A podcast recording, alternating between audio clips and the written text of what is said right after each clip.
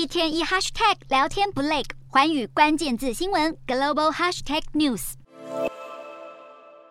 美国十年期公债殖利率继续下滑，还有加拿大央行在二十六号升息两码，幅度小于预期，这都让市场重燃希望，认为联准会接下来也许不会太激进升息，也有助于提振美股早盘的积极情绪。不过，像微软和 Alphabet 等科技巨擘的财报失利，让科技股卖压持续涌现，纳指更是重挫超过百分之二。美股四大指数多数收黑，道琼指数小涨二点三七点，收三万一千八百三十九点一一点；纳斯达克重贬两百二十八点一二点，收一万零九百七十点九。九九点，标普五百下跌二十八点五一点，收三千八百三十点六零点。费半指数下挫二十八点三六点，收两千三百七十六点三三点。欧洲股市方面，投资者还在期待二十七号的欧洲央行会议。市场对于大幅升息的预期推动了欧元升值，欧元对美元从九月中以来第一次回升到平价以上。欧洲三大股市全数收红，英国股市上扬四十二点五九点，收七千零五十六点零七点。德国股市上涨一百四十二点八五点，收一万三千一百九十五点八一点。法国股市上扬二十五点七六点，收六千两百七十六点三一点。